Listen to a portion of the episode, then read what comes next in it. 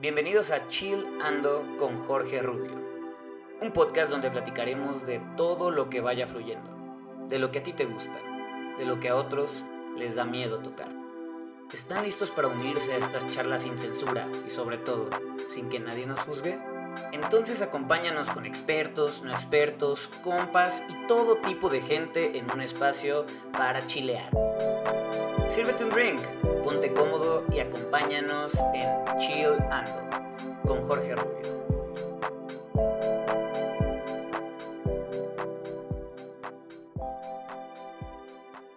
Hola, hola amigos de Chilando Podcast. Estamos bien, bien contentos de saludarlos el día de hoy. Si se me escucha la voz modorra es porque en efecto hoy me estoy levantando más temprano de lo que debería pero estamos aquí contentísimos de estar con ustedes, contentísimos de eh, platicar de un tema bien padre que tenemos hoy y aún mejor, una invitadaza de lujo, amiga, mujer que yo estimo muchísimo, que es una chingona en lo que hace y pues que vamos a eh, ver en un ratito más qué tenemos aquí para platicar. Ya saben que a nosotros nos encanta, vamos a platicar hoy de un montón de cosas, pero sobre todo que sé que a muchos de ustedes les gusta, la pasión por la lectura, la, pasión por la creación, por la literatura. Y pues nuestra invitada de hoy es, es de lujo, es experta en este tema. Yo lo sé que sí, probablemente va a decir que no, pero yo sé que sí. Así que le voy a dar la bienvenida aquí en este tercer episodio de Chilando a mi queridísima Lidia Almanza. Lidia, gracias por estar aquí con nosotros. Gracias. Oye, siento bien bonito ver a mis alumnos emprender y que con lo que sueñan emprender seamos parte de, ese emprendimiento, de esos sueños que ustedes tengan. Y todavía después de haberles dado clase casi un año, tengan ganas de seguirnos viendo ya de manera este, más relajada e informal pero sobre todo apoyarlos en sus emprendimientos, porque ahora sí que ustedes son lo que vienen, son el talento y seguramente no, no tienen idea de lo lejos que van a llegar, entonces yo quiero ser la que diga, yo estuve en los primeros programas de Rubio. y, así va a ser. no, y estoy, estoy segurísimo que así va a ser. Y bien sentimentales, entonces vamos a estar aquí a chille y chille los dos. todo, todo, todo el programa. Pero pues bueno, vamos, vamos, a empezar, vamos a empezar a platicar. Ya saben que aquí todo es relajado, sin, sin juzgarnos, sin tabús. Esa es la idea de Chilando Podcast para que disfruten con nosotros. Y pues vamos a comenzar ahora sí con, con, esta, con esta plática y me gustaría, Lidia, empezar, pues para quien nos escucha, para quien no te conozca, ¿quién es Lidia? ¿Qué hace Lidia? ¿Qué onda con su vida? ¿Quién es Lidia Almanza? Eso lo llevamos trabajando 20 años en terapia, pero gracias por la pregunta. es una mujer muy chiquita por alguna razón que desconozco, le gustó mucho lo de escribir y leer y se visualizó desde muy chava como una escritora, como que se iba a dedicar a, ser escritora y ella ya se veía como premio Alfaguara, Nobel de Literatura a muy corta edad, ¿verdad? Con el tiempo descubrió que el teatro le encantaba y que era muy buena actriz estoy hablando de la secundaria y la prepa y algo en la universidad, pero se descubrió que era muy buena actriz. Empezó, siempre me ha gustado el ballet, y, pero no empecé desde chiquita, entonces a lo que pude entrar fue a danza contemporánea. Tenía mucha flexibilidad y mi maestra en ese entonces, Silvia Salomón, que es de las grandes maestras, y, y Juan Caudillo, de los grandes maestros de danza contemporánea aquí en León, pues este, sobre todo Silvia me echó siempre muchas porras de que tenía mucha flexibilidad, ¿no? Estoy hablando de 17 años. Pero entonces mi sueño fue irme, ya sabes, yo me quería ir a la UNAM a estudiar teatro, danza, este, pero mis papás me dijeron, ajá, sí, como no, y, juego. Y pues en ese entonces en León no había nada donde hacerlo formalmente o profesionalmente. Y mis papás me decían, no te vas a morir de hambre, como yo creo que nos dicen a todos los que queremos ir por un lado artístico. Y me dijeron, estudia algo bien y luego ya haces lo que quieres. Y pues lo más bien y lo más parecido a lo que yo quería hacer era la famosa carrera de comunicación, donde cuenta la leyenda que terminan todos los artistas frustrados. Parece, parece que sí, parece chiste, pero es anécdota. Pero, pero pues sí, más o menos, ¿verdad? Y, el, y entonces en la carrera, ya estando en comunicación, quise ir a de ver a las personas durante 12 años. este, en ese entonces estaba la UBAC y yo dije, me voy a la UBAC, lo cual también fue tragedia nacional en mi casa porque pues la UBAC en ese entonces tenía muy mala fama, pero la carrera de comunicación era la, era la, mejor, o sea, estaba la, mejor armada. Entonces, me, pues me fui a la UBAC, hoy Universidad de la Salle Bajío, que yo siempre he dicho que a mí me ayudó a crecer la universidad en mi aspecto social. Yo era muy tímida, muy retraída, muy insegura. Y en la Salle, pues yo pude ser lo que yo quise ser cuando yo lo quise ser. Y a lo mejor no fui la mejor alumna del mundo, pero este, socialmente crecí mucho. Después también cometí muchos errores. Cuando estaba en, eh, en tercer semestre me entró la crisis de yo no quiero ser comunicóloga, yo quiero ser escritora.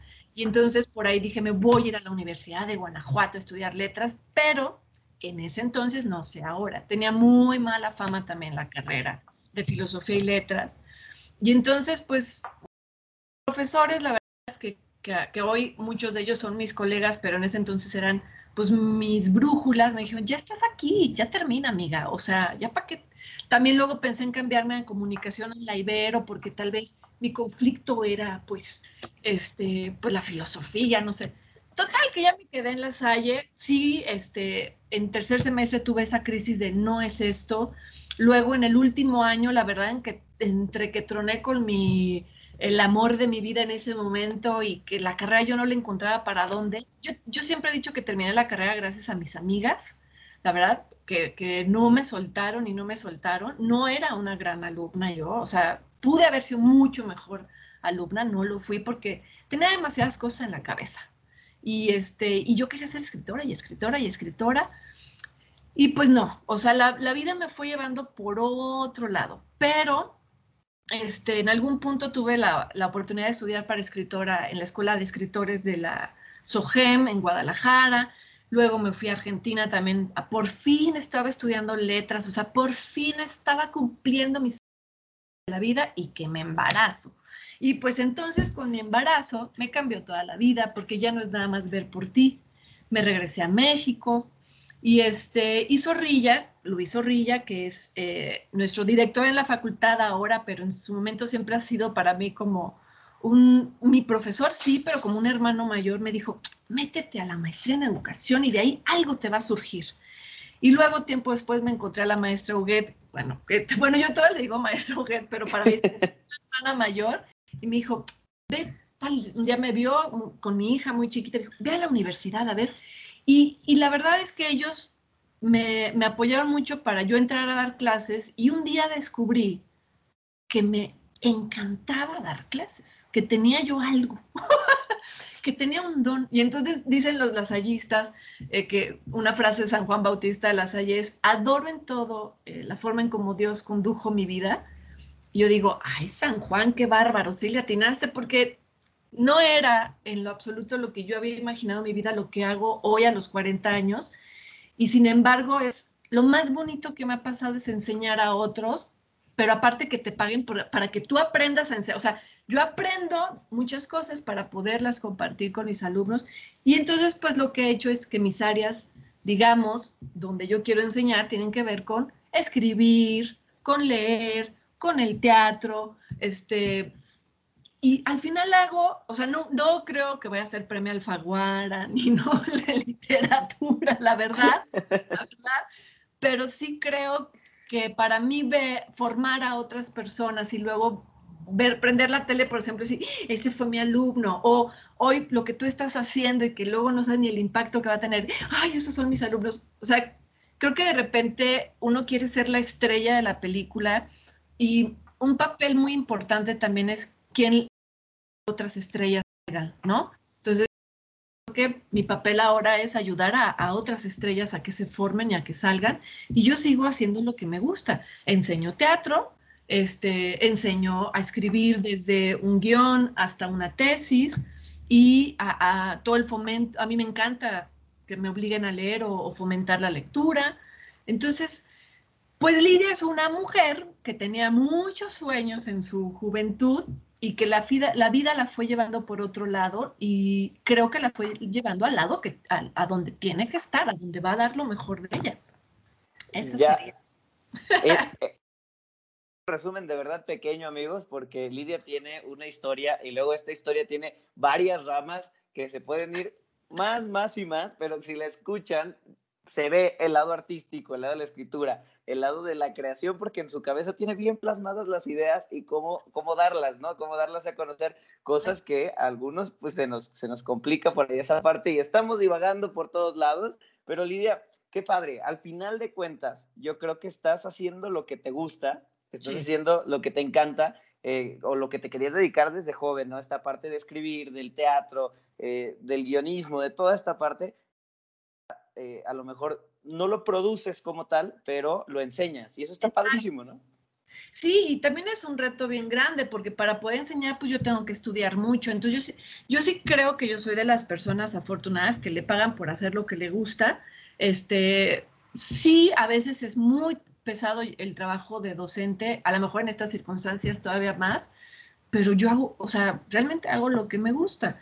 Eh, no he dejado de escribir, he buscado otras alternativas para escribir, pero ya por gusto, ya no con esa necesidad de, querer ser algo o tener un premio, sino por gusto. Em, y el teatro, pues no lo dejo, o sea, cada año la, la, vida me da la oportunidad de tener un semestre donde enseño teatro y, hay mucha riqueza en, los, en lo que voy descubriendo en mis alumnos, en lo que yo voy estudiando, en las personas con las que me voy contactando. Entonces, sí, hago lo que me gusta, no como producto, ya a lo mejor no lo produzco, sino que lo enseño, pero para enseñarlo tengo que estudiar mucho y entonces, pues ahora sí que me pagan por hacer lo que me gusta. y, eso, y eso está padrísimo, yo lo platicaba en el, en el primer episodio justamente de la importancia de, de luchar por, por lo que te gusta, por ir eh, por tus sueños. Y algo que no mencioné es que, por ejemplo, yo que estudio comunicación, lo veo así en ustedes como maestros, ¿no? Al final nos podrá ir bien o mal en la vida, pero disfrutan lo que hacen y eso es padrísimo, esa parte es padrísima porque todos los maestros llegan al salón y tienen una vibra distinta porque les gusta enseñar esa parte que les apasiona. Entonces, para mí eso es un factor bien importante, ¿no crees? y que también definas qué es para ti el éxito, porque alguna vez algún alumno de comunicación, eh, que a todos nos falta, nos pasa de repente estar fastidiados con, lo, con donde estamos y creemos que estamos estancados y que nos equivocamos y que la universidad y el mundo apestan y no nos merecen. Todos pasamos por eso. Y entonces algún alumno me dijo, pero, o sea, ¿tú sí ubicas a alguien exitoso de esta carrera? Y entonces le dije, definamos primero el éxito porque en dado caso, ubicar a alguien exitoso de esta carrera me ubico a mí. Yo soy muy exitosa. ¿Por qué? Porque estoy viva, estoy sana, tengo trabajo, hago lo que me gusta, este, mis alumnos me quieren, yo los quiero. Para, entonces yo digo, yo soy exitosa. Ahora, famoso y millonario, híjole, perdóname, no ubico, no ubico, yo no ubico, pero seguro que los hay. Que yo no los conozca, no. Pero entonces le decía a este alumno, replanteate qué es para ti el éxito, porque si va a ser fama y fortuna, la pregunta es, ¿qué estás haciendo para conseguir la fama y la fortuna?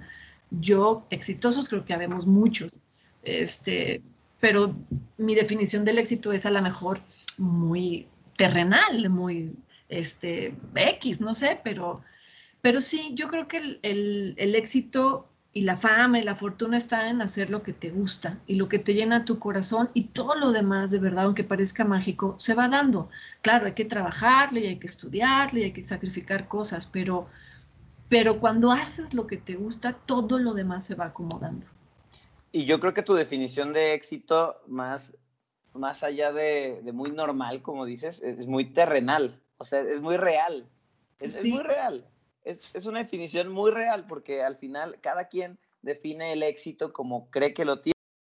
Es distinto tener fama a, ser exitoso, ¿no? Hay gente famosa que a lo mejor es éxito, éxito para ellos, ¿no? Pero no, no, no lo sabemos en realidad.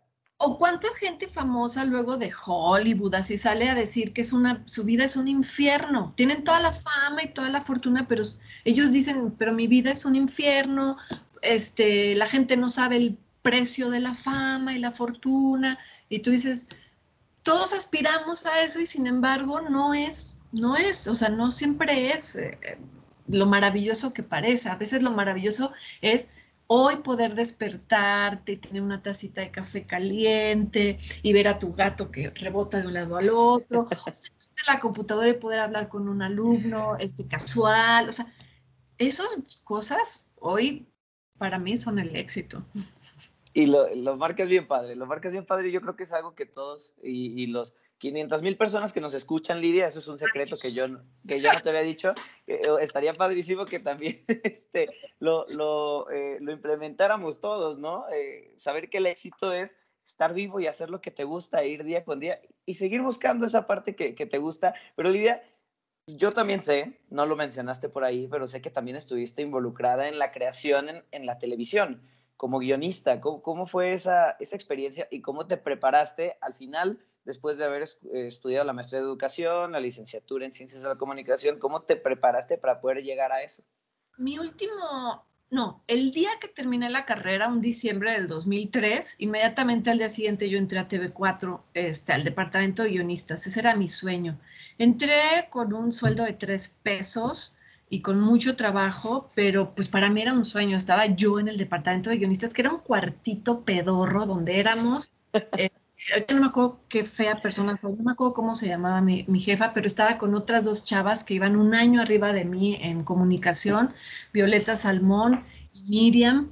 Yo entré a aprender y lloré mucho porque pues no sabía de guionismo y mi jefa era muy ruda para, para, eh, para evaluarme mis guiones, pero, pero me acuerdo que el día que me estaba destrozando un guion, yo respiré hondo y dije, güey, ok, te están revisando un guion en TV4, o sea, no llores, eso está padrísimo, ¿no? Fue esa primera etapa como guionista en TV4 fue muy ruda, muy, muy ruda, porque los guionistas eran lo último en las prioridades del, del canal. Este, de hecho, se peleó porque existiera ese departamento. Yo nunca me pude, no, nunca me pude como como sentir parte de, escribí muchas cosas, este, muchos programas que en su momento había, un día escribías de música, un día de películas, un día de festividades religiosas, este, y aprendí mucho.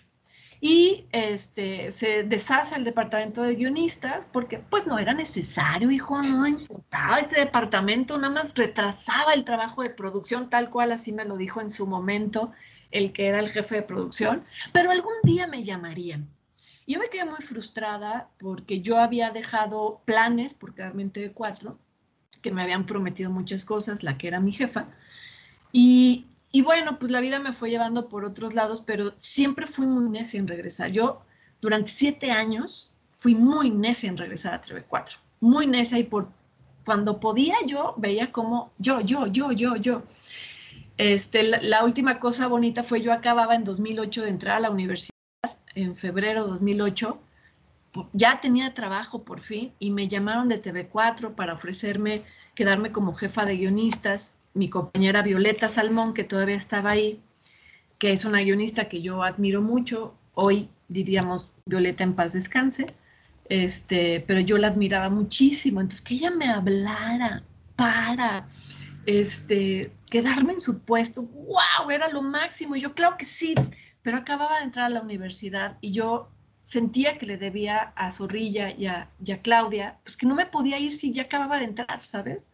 Entonces le dije al jefe en ese entonces de, oye, si me aguantas hasta julio, deja, termino mi semestre y ya en julio me... No, no surge y ya, ahí se, ¿no? Se frustró y volví a insistir, insistir, insistir, insistir, hasta que logro, con Rafa Gutiérrez, que ahorita está él en el canal, logro entrar, por fin, tuve muchas entrevistas con mucha gente antes, durante todos esos años insistí, busqué cómo, eh, bueno, hasta que ya llego a 4 en 2015, si no me equivoco, porque ya este, todas mis fechas se... y padrísimo porque ya era otra organización organizado en ese momento, como estaban los guionistas, ya un cuarto más bonito, este, muchas mejores condiciones de las que yo empecé. Y ya yo era la guionista de niños y fue un reto enorme porque escribí eh, un programa que se llama Elemental, que era de ciencia y tecnología para niños, este, así empecé. Y luego por ahí salió que, que, una serie de ficción y me dijo Rafa, oye, a ver, lánzate, dame qué idea se te ocurre y pues quedó mi idea. Y entonces, ahora que recuerdo, ¿cómo no me iba a volver loca? Yo escribía una serie de ficción que no es cualquier cosa. Al mismo tiempo escribía para niños, que era en vivo, entonces yo no me podía retrasar en los guiones porque estábamos en vivo. Y al, mismo tiempo era maestra y mamá. Y entonces, claro, llegó un punto donde ese ritmo de trabajo no lo pude sostener. Y en, en 2017 yo le decía a Rafa, si me dan base de tiempo completo, yo renuncio a la universidad y me quedo de guionista, pero necesito base de tiempo completo porque si no, no me alcanza y yo soy mamá soltera. Entonces, este, pues me dijo, todo eso se concursa, o sea, todos esos puestos como TV4 de gobierno, pues se concursan y aunque yo lo concursé tiempo después, pues no quedé y la verdad es que tuve que tomar una decisión, a ver, guionista, maestra, guionista, maestra, y por un lado sí lo pienso en cuestiones de sueldo, claro que sí, como guionista se gana muy poquito. Este, como maestra, pues ganaba mucho mejor, ganó mucho mejor. Y tuve que decidir, guionista o maestra, guionista o maestra, una parte sí fue el sueldo, otra parte fue que tenía yo ya un compromiso con la universidad, tenía que terminar mi semestre y entonces le dije Rafa, ¿sabes qué? Ahora estar aquí, ya no puedo más. O sea, no puedo estar escribiendo y ser maestra, no, no se puede. Y después traté de volver a concursar para una base, no, no la gané. Y entonces ahí creo que fue mi mensaje decir, güey, ya no te toca. Te toca más bien, porque eh, creo que a mi puesto y a, y a otro puesto llegaron exalumnos míos. Entonces fue como, ya no me toca a mí, me toca que ellos ocupen el lugar. Y si ellos ocupan el lugar, qué maravilla, porque yo los enseñé. O sea, les toca a ellos, a mí ya me toca estar en otro lado y, fue como que eh, me resigné a decir, ya no me toca a mí estar eh, como guionista en el canal, sino más bien formar a los guionistas que van a llegar al canal. Pero, pues digo, entre mis eh, cosas de la vida quedará una serie de ficción y muchos capítulos de muchos programas para niños. ya quedarán como para el recuerdo. Pero yo resalto la, importancia de tomar decisiones y la importancia de aceptar cuando algo ya no se te da, por más que lo desees, por más que te apasione, por más que, que sea o haya sido tu sueño, la vida te lleva por otro caminito y al final estás también feliz y estás haciendo otra parte que a lo mejor no sabías que te encantaba y te encanta. Claro, y claro que duele mucho de repente renunciar a los sueños, eh, que a lo mejor otros dirán, no, no renuncies a tus sueños. No, a ver, también yo creo que a veces la vida se trata, un, yo, yo le digo mucho a mis alumnos, todo se puede hacer, todo, pero te tienes que organizar súper bien. Pero también he aprendido en la vida que no todo se puede hacer por salud física, mental, espiritual y la que le quieras meter, y que tienes que aprender a elegir, a ver, esto sí ahorita, pero o ya no, y mejor por acá. Y, y yo creo que ese momento para mí cuando vi que llegó mi alumno, en ese, mi alumno Porfirio, no sé si seguirá ahí Porfirio, pero cuando lo vi llegar dije, ya fue, eh, ya aquí se cerró un ciclo, a mí me toca acá, o sea, me toca estar en otro lado y no es que voy a dejar de escribir o si algún día, porque con Rafa Gutiérrez luego tenemos el sueño de que algún día podamos escribir los dos algo, eh, pues algún día se da, aquí voy a estar, o sea, ¿no? Pero ya no voy a estar en sí, así, oh, tengo que lograrlo, oh, tengo que publicar. No, tranquila, porque dejas de disfrutar las cosas. Se vuelve como un martirio en vez de un disfrute. Y, creo que ahorita que ya estoy en este momento, ya toca disfrutar, o sea, ya es puro disfrute. Ya, ya pasó el tiempo de sufrir, que eh, muchos para allá vamos apenas, pero pues sí, tienes tienes razón, es, tiempo de disfrutar y de ahora sí eh, vivir la vida al máximo con lo que al final te gusta y si va a pegar, porque como decías hace ratito, ¿no? Sigues escribiendo y sigues haciendo cosas, pues si va a pegar, va a pegar, ¿no? Y si no, por lo menos lo intenté y, o sea, pero no, no aferrarse porque yo le sufrí más aferrada, esa, o sea, aferrarme me hace sufrir, entonces no, tiene, tiene que fluir, punto. Totalmente, totalmente. Y es algo que, que cuesta muy difícil, eh, que cuesta mucho, perdón, y que es muy difícil. Y creo que tú y yo somos muy parecidos en esa parte, Lidia, que somos controladores compulsivos de la situación. Entonces... Yo les digo, y certificada por un psiquiatra, ¿eh? O sea, soy obsesivo compulsiva, certificada por un psiquiatra. Y entonces en mi vida, mi gran reto es aprender a fluir sin querer controlar todo, y, porque sufre uno mucho. Y entonces ya aprender a fluir para mí, yo creo que son de los aprendizajes también de mi vida. Dije, soltar, soltar, de verdad, soltar, llegan a la vida otras cosas que ni te imaginas cuando sueltas y fluir con la vida. Yo sé que suena bien sencillo, pero no, créanme, lo llevo muchos años trabajando en eso, muchas pastillas mágicas. y el certificado no, llegó solo, ¿no? no, no, no, llegó con regalitos el certificado.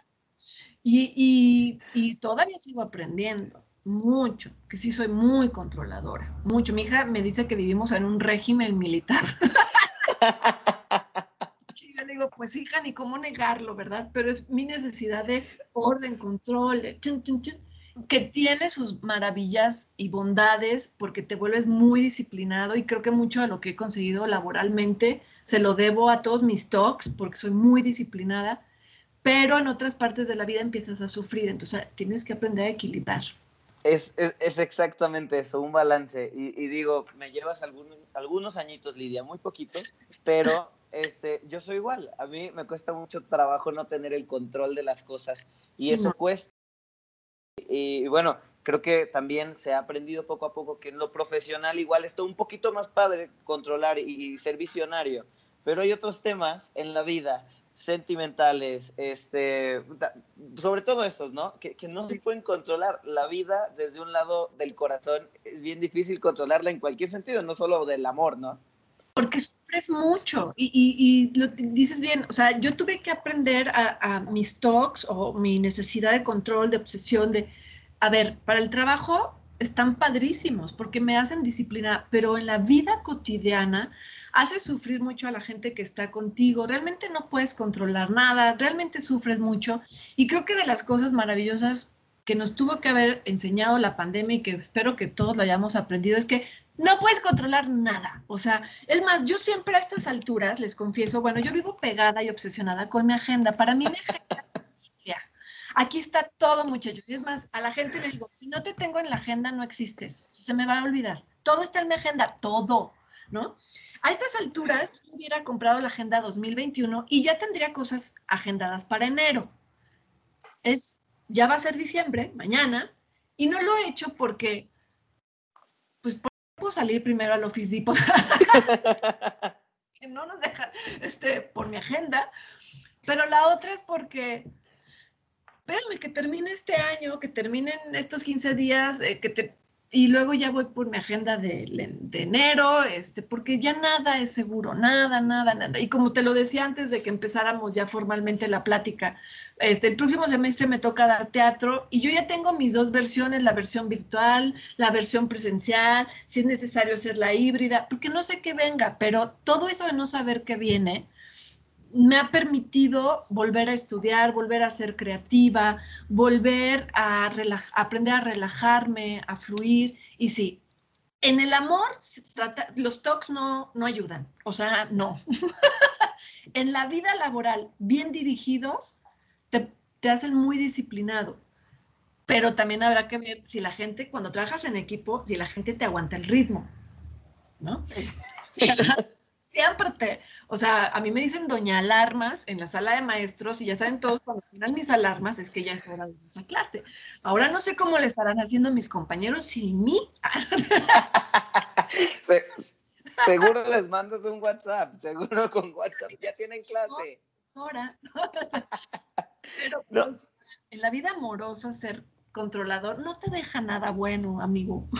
Nada, no, no, y, y en la vida en general, o sea, yo, soy de los que piensa, porque también yo estoy trabajando en esa parte, porque eh, en estos poquitos años de vida que tengo, Lidia, eh, soy muy controlador, soy muy estructurado con mis cosas, con mi vida. Eh, yo ya sé que tengo que, yo ya planeé mi semana y sé que tengo que hacer hoy, mañana y pasado, ¿no?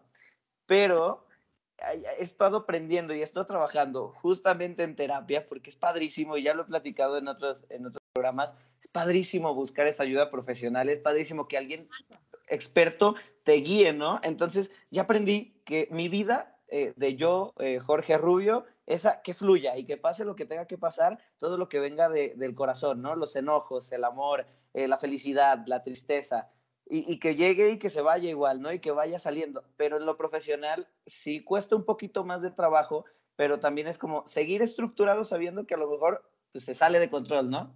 Exacto, y, y, por ejemplo, yo, también tengo que aprender mucho, Rubio, no creas, también yo tengo mi colección de, de psicólogos y psiquiatras, no, nada más soy lo amo y lo adoro, este, pero de psicólogos he pasado por varios momentos, no que, no, no llevo 20 años en terapia, hay momentos en mi vida en los que iba a terapia, ¿verdad? Porque necesitas que alguien te ayude a ver y a organizar tus ideas. Este, fluir cuesta mucho trabajo, mucho, mucho, mucho.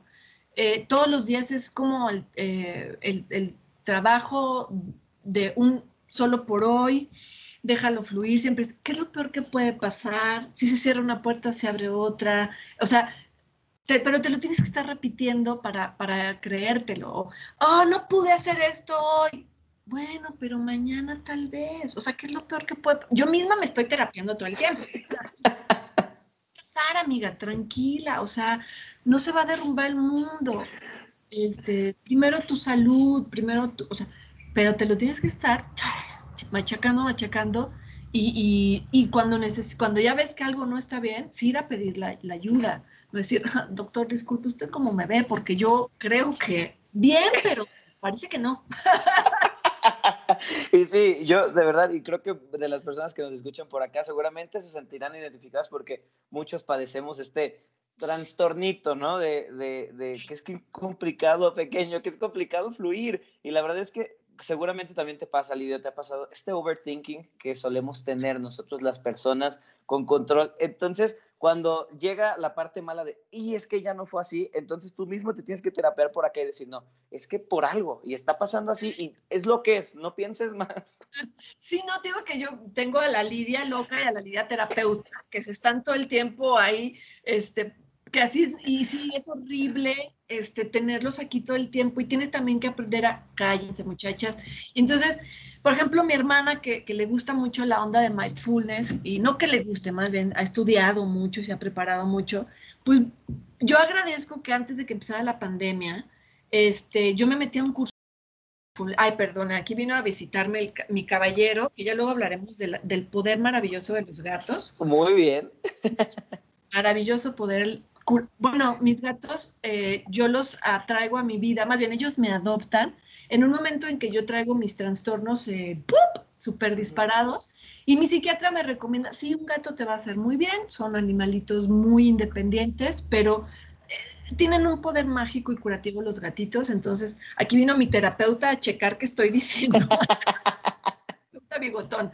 Y sí te decía, y agradezco que en marzo yo me meto a este curso con mi hermana, donde ella nos da muchas técnicas de respirar, de meditar, de tranquilidad. Y luego viene la pandemia. Entonces yo le decía, no, hermana, qué bárbara. O sea, haz de cuenta que me han dado a hacer, porque yo no sé si hubiera podido vivir igual la, pandemia este, de manera tan más o menos sana que, que la he vivido sin todo eso que me enseñó mi hermana de respirar, de respirar, de tranquila, de de ya no pelearte con tus emociones, de, decir, ah, no quiero sentir esto, no, a ver, sí lo quiero sentir, ¿por qué lo quiero? ¿Qué me pasa? Y dialogar con tu tristeza, con tu enojo, de por qué estás aquí, por qué viniste, ¿Qué, qué me vas a enseñar. Y todo eso me ha ayudado, yo creo que a pasar la pandemia un poquito menos peor de lo que ya estar encerrado con una hija adolescente, auxilio mundo. Este, eh, lleva, ¿no? Mira, aquí está. Mira, te voy a. Bueno, no, no lo ves porque tengo mi fondo ahí. sí, este, tapado. Vino a que lo acariciara, lo cual es mágico, ¿eh? Porque los gatitos no es cuando uno quiere, es cuando ellos quieren. yo creo que vino aquí a papacharme. Sí, como que sintió, sintió lo que se está platicando y dijo, uy, terapia, vámonos. Vamos, mi, humana me llama. Qué, qué, bonito, qué bonito y qué padre eso que nos platicas de, de la terapia que son los gatitos porque sí son animales muy, eh, mira, ahorita hasta besitos están dando, qué bonito. no sé qué le pasa hoy, estoy admirada. Todos estos hoy, hoy, hoy, mira, voy a quitar el fondo difuminado por si se acerca más, lo puedas ver, porque me sorprende que haya venido él aquí. Ay, no sé, ahí está. A ver si se aparece ahorita. A ver si aparece. Está sintiendo la buena vibra de, aquí de la charla, de la plática enchilando, Lidia. Se, se, oye bueno. Ay, sí, de verdad que, que, qué bueno y qué bonito, porque son animalitos, como dices, bien independientes. Entonces, cuando tienen estas muestras de amor, no, te sientes bien.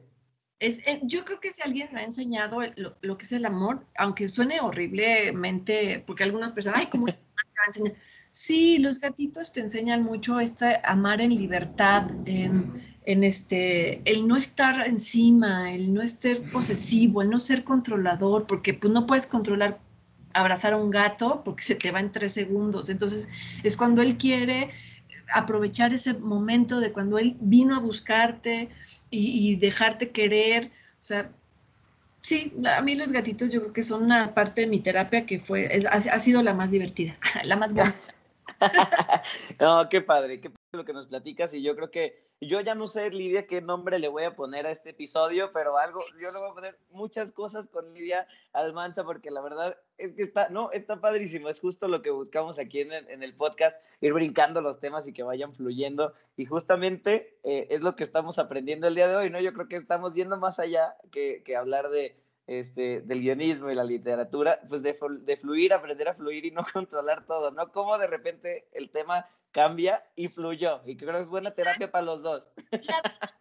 A, a, lo mejor nosotros habíamos planeado, y a lo mejor ahorita decimos algo de, de leer y escribir, pero a lo mejor de lo que teníamos que hablar, no lo sé, qué plan tiene el universo, era de aprender a fluir, aprender eh, a definir qué es el éxito, este, que no siempre puede hacer uno lo que planea, pero no por eso no vas a hacer cosas maravillosas. No lo sé, Rubio, hay algo ahí en el universo que nos dijo que teníamos que hablar. Totalmente. nunca viene aquí a estar conmigo en clases, nunca, nunca. Algo, algo, algo bueno sintió, son, son llamados del universo y como me dijo eh, hace no mucho la maestra Huguet, eh, por, eh, no, para algo pasan las cosas, no por algo, para algo. Entonces, está, está padrísimo. Y ahora sí que em, estamos aprendiendo muchísimo hoy contigo, Lidia. Y vamos, les platicamos un poquito a los que nos están escuchando. La idea, nosotros nos organizamos y pusimos fecha y un tema, ¿no? Pero sí venimos los dos con la mente abierta. Eh, difícilmente para nosotros, para ver qué platicábamos sin organizar nada, ¿verdad? No, no, no, exacto. Y digo, podemos hablar de, lo que teníamos planeado, pero yo creo, fíjate, y a lo mejor es por ahí, no se habla tanto, tan abiertamente de salud mental y creo que ese es el tema que ronda hoy y, a lo mejor nosotros lo platicamos de risa, ¿no? Este, el control y la terapia y, pues, las pastillas mágicas. ¿Qué? deberíamos estar más abiertos a hablar de salud mental y de, de pedir ayuda, eh, porque la vida es muy bonita y a veces uno necesita un poquito de ayuda para verla mejor y fluir mejor en ella. Y a lo mejor ese era el tema, Rubio, no lo sé. Exactamente, no, y creo que mucho mejor eh, para todos, de verdad que, que es importante. Y luego, yo no sé cuál sea el conflicto y yo creo que ahora nuestra generación lo entiende un poquito más. Ah, probablemente tu generación o generaciones pasadas es un tabú bien fuerte y bien grande ir a terapia. Y, creo que la salud mental es bien importante. Ir a terapia ya es un tabú. O sea, decir que ibas al psicólogo era como, imagínate decir que vas al psiquiatra. No, hombre, no, está. Yo creo que las primeras veces que lo empecé a decir, si yo veía las caras de mis compañeros así de, what the fuck con este. O sea, o, o sea, al psiquiatra. Y, sin embargo, conforme fui avanzando en el proceso, me, fui dando cuenta que había mucha más gente que necesitaba ayuda psiquiátrica, que no la pide por este, tabús o que no pide, que luego es un complemento el psiquiatra del psicólogo, no es como cuál es mejor, es, es complemento, a veces solo necesitas ir al psicólogo, a veces necesitas ir a los dos, a veces nada más necesitas al psiquiatra, que yo diría que siempre el complemento, ¿no?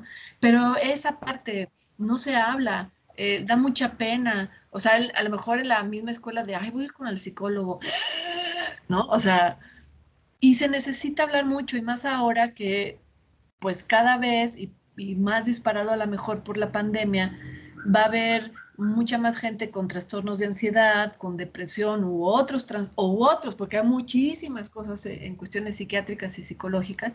Y pues si alguien nos va a escuchar y de esto se anima es, pues yo sé que es bien trillado decir, pide ayuda, amigo, pídela, ¿no? O sea, pero es que no nos dé pena de hablar, porque hablando también con otra persona que padece lo mismo que tú o que siente lo mismo que tú, te ríes y te relajas. Así de, ay, no soy la única en el mundo con ese problema.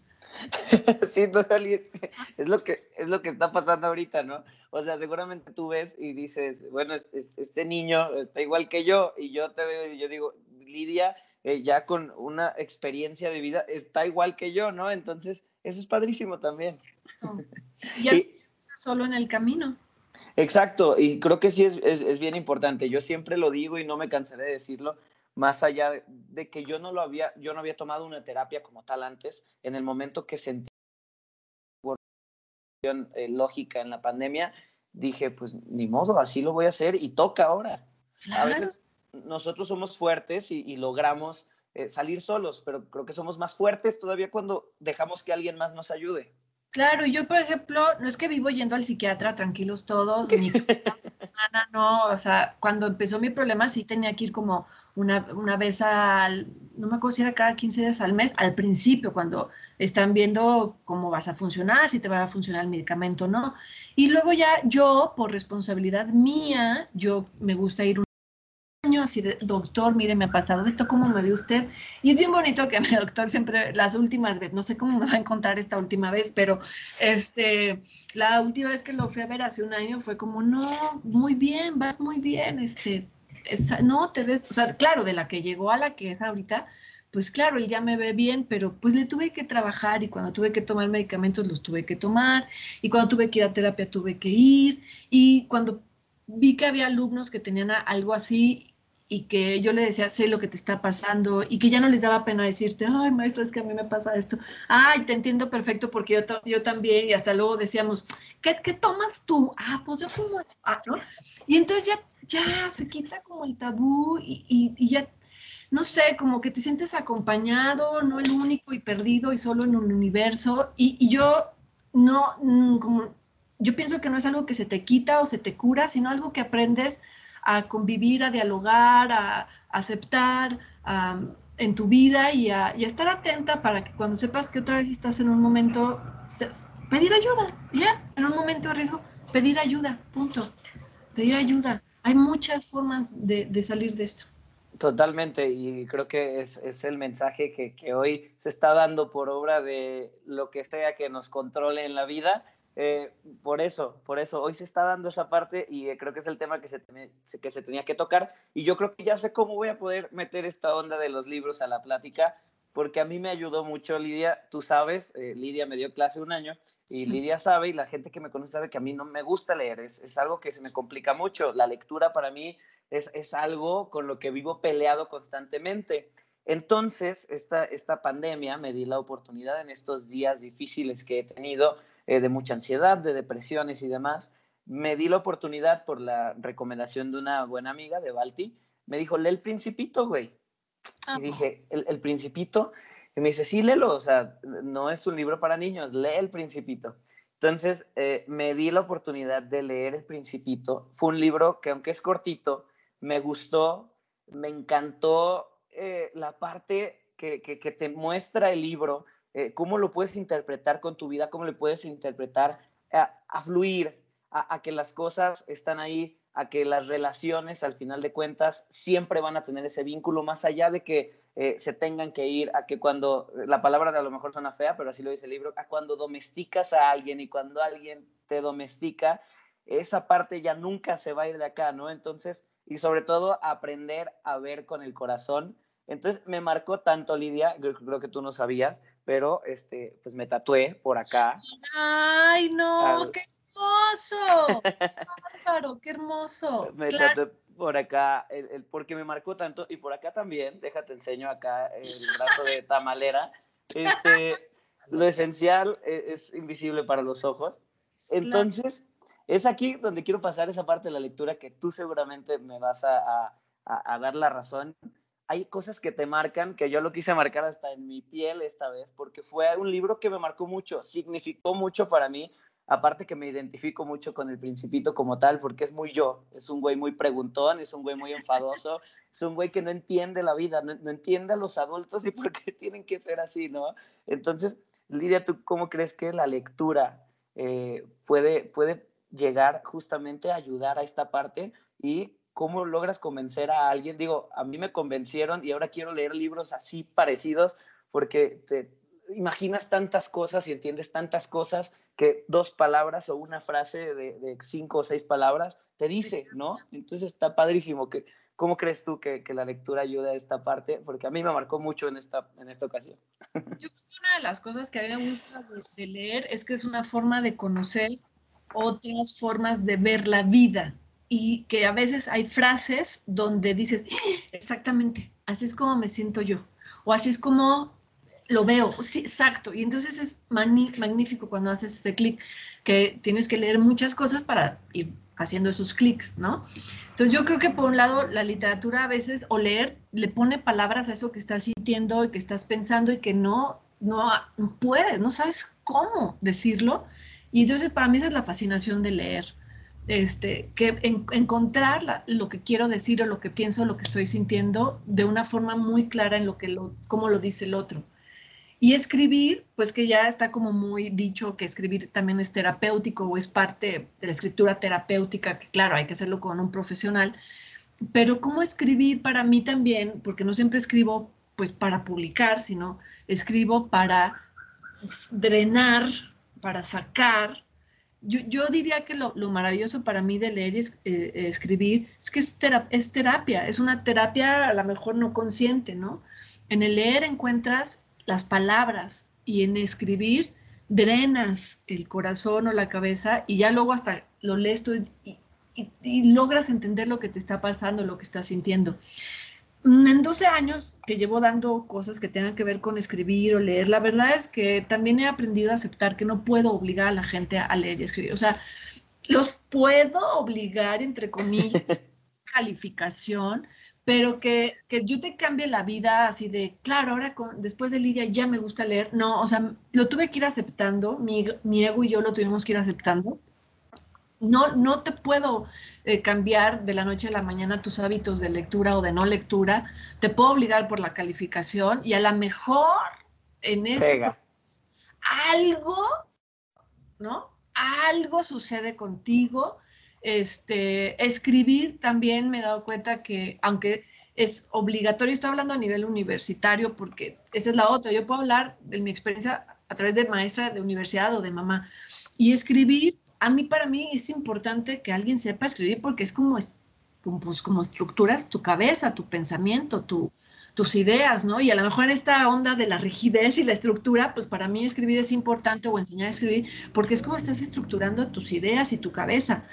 Pero, pero he llegado a la conclusión de que no se puede obligar a nadie, aunque sea por calificación, si no quiere y que eh, he llegado a la conclusión también, y ya lo dicen muchos expertos, si no lo viste en tu casa o no llegaste en la escuela primaria, estoy pensando en la primaria, secundaria, tal vez prepa, con un profe que te pudo enganchar, querer yo en la universidad hacer lectores y escritores es, he aprendido a relajarme, porque si no me frustro mucho. O sea, pues no, no, tuvieron que haberlo visto en su casa, este, y si no lo ves en tu casa, pues tuviste que haber tenido un profe en primaria que te enamoró de un libro, este, y si no, como ahorita tú, tú eres así de los milagros, o sea, que una amiga te haya dicho, lee este libro y que te hayas enganchado al, al nivel de me voy a tatuar eso porque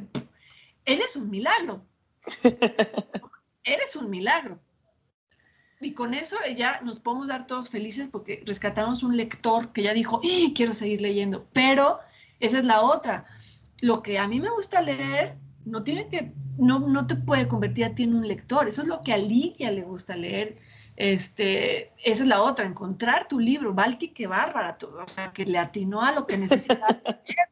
O sea, hay, y hay una novela que ahorita no me acuerdo, encuéntrame en la última página, no me acuerdo, por ahí la tengo, Es una novela donde una chica este, empieza como que su terapeuta le empieza a recomendar libros y cómo a través de los libros ella va entendiendo su vida y se va curando. Es, tiene un final muy jalado, pero, pero, pero sí, o sea, hay, hay libros que llegan en momentos a tu vida y te la cambian, porque le dan las palabras que necesitas escuchar y que nadie te ha podido decir, pero es una búsqueda constante. Y escribir es una práctica constante este, de drenar el corazón y a lo mejor de, por, un lado, ¿no? La práctica desde el corazón, pero la, escritura desde la cabeza, pues es ordenar, ordenar las ideas, ordenarlas, punto. Este, pero también he llegado a la conclusión de que yo puedo darte tips y no puedes obligar a nadie. O sea, no puedes obligar a nadie a escribir o a leer. Eh, tiene que nacer de un fuego interno, la necesidad. Y tú eres un milagro. O sea, y yo lo veo así porque de verdad, o sea, ahora, eh, cuando alguna mamá me dijo, ay, ¿cómo le hace para que su, su hija lea mucho? No, no leemos tanto tampoco. La verdad, primero también yo descubrí, y crean que leo tanto, o sea, también me la paso chusmeando en Pinterest y también chusmeo en TikToks, o sea, y veo telenovelas, o sea, no, y a veces leo tengo obsesión por los libros, sí. ¿Cómo? Pues porque mi hija lo vio que su mamá es lo que hacía siempre, ¿sí? Este, ¿Por qué no tengo tanto tiempo de leer? ¿Por qué no leo tantas cosas? Pues porque muchas veces tengo que leer y revisar lo que, lo que hacen mis alumnos y eso te va dejando poco tiempo para hacerlo a, a ti. Hoy he descubierto a buscar mis espacios para hacerlo yo, por gusto.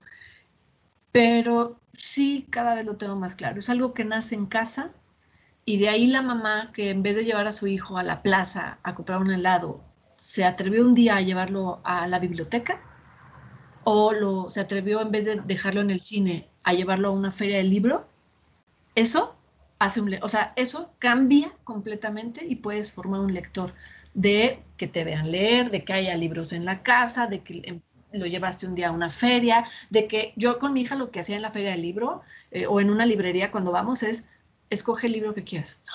Dile eso a un niño y él no entiende, o sea, no lo ve como, ¡Ah! ¡qué emoción! ¿No? en vez de decirle, vamos al cine o vamos a comprar este, un juguete, dile, escoge el libro que quieras. Llévalo a una feria de libro, se van a enamorar, se enamoran. Solo es cuestión, sí, desde chiquitos y en la universidad, pues de no dejar de insistir, porque puede suceder un milagro, Rubio. Un milagro, soy, un milagro de Navidad en estas, estas fechas.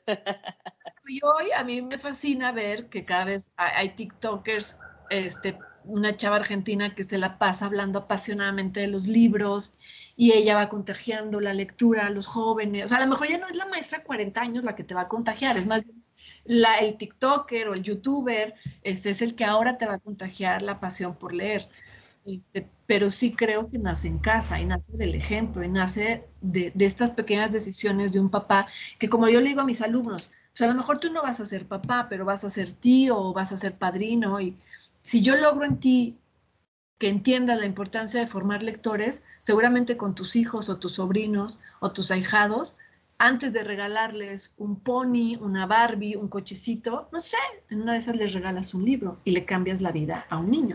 Está padrísimo, está padrísimo. Y créeme que, que sí, fue un, un, milagro. Ahora, este, porque Balti estuvo peleando conmigo, te lo prometo que dos años, un año, para que yo leyera algo que me gusta, porque yo decía, es que yo veo a las personas lectoras como tú, Lidia, y digo, ay, es que qué chido poder leer y, apasionarte tanto como ellos lo hacen, ¿no? O sea, que, les gusta leer y, no encontraba nada. Eh, sí he leído libros, pero eh, yo creo que he leído tres en mi vida, ¿no? Cuatro en mi vida y ahora que, que leí este, me marcó tanto porque justo lo que decías, yo veía una frase y era como, es que así me siento y, y, ya no sabía cómo ponerla. Entonces le tomaba foto y, la subía a Twitter o la subía a mi Instagram, ¿no?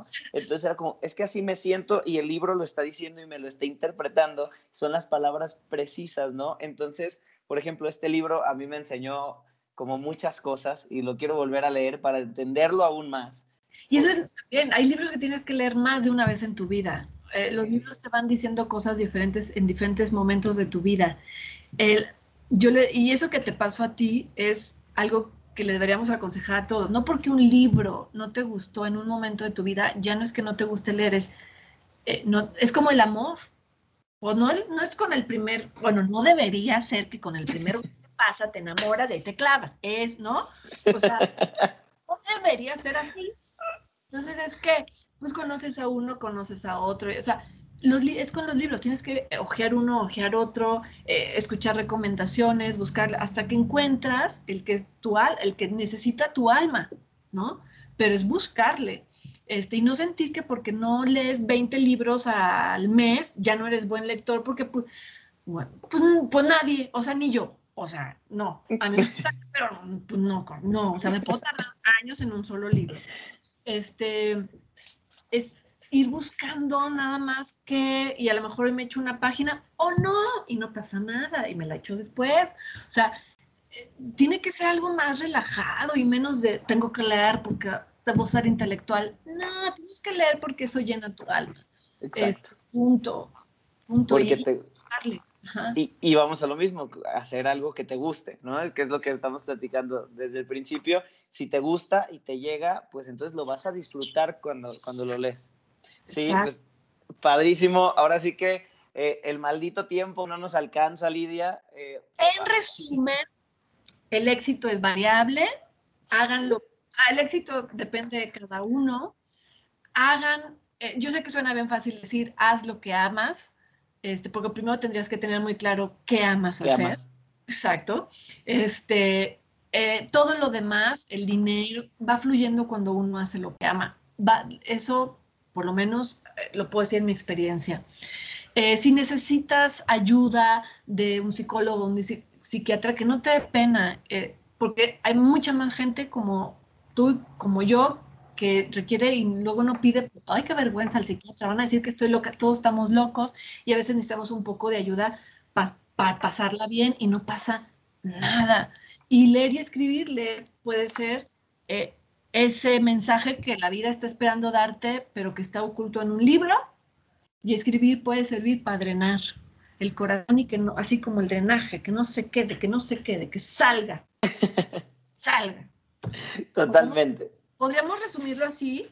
Y fluir. Dijimos. el título gigante, aprender a fluir en la vida. Así.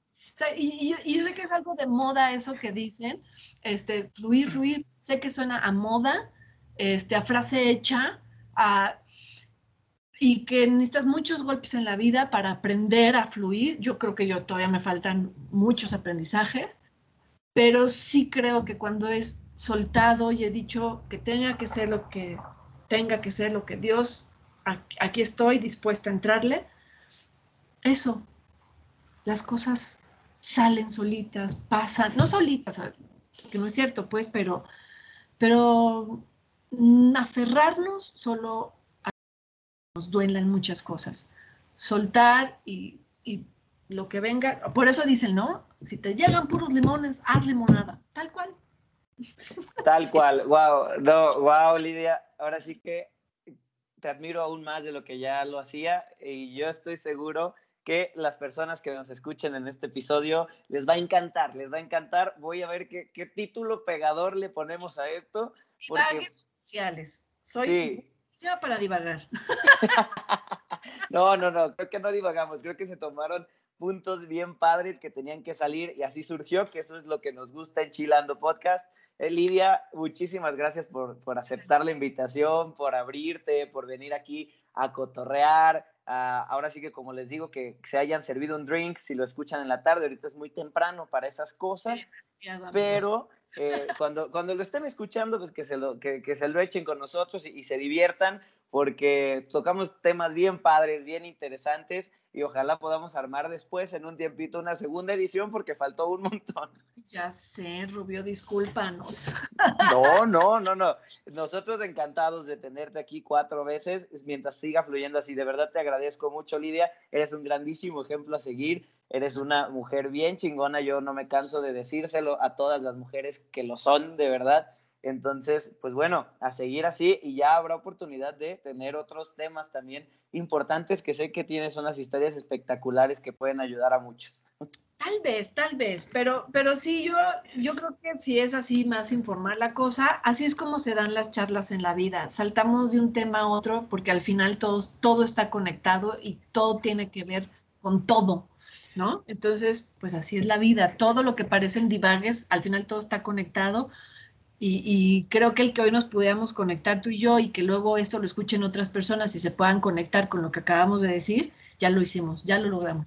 10 de 10. Pues padrísimo, amigos de Chilando, los dejo porque el tiempo apremia. Lidia es una mujer ocupada, así que gracias por acompañarnos. Síganos en chill-ando podcast en Instagram. Sigan también a Lidia en sus redes. Lidia, bien rápido tus redes. Ay, sí, bien rápido. Ay, miren, soy malísima para mis redes, pero en Twitter estoy como Lidia Libros, en Instagram como Lidia Libros, en TikTok como Lidia Libros, como Lidia Libros Letras.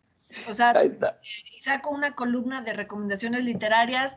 Se supone que cada semana, pero también me relajo. Cuando no puede salir, pues no puede salir. Pero ahí está, mi blog también es Lidia Libros Letras. Ahí está, para que la lean y todo. Y aquí vamos a estar. Muchas gracias, amigos, y nos vemos en la próxima. Hasta luego.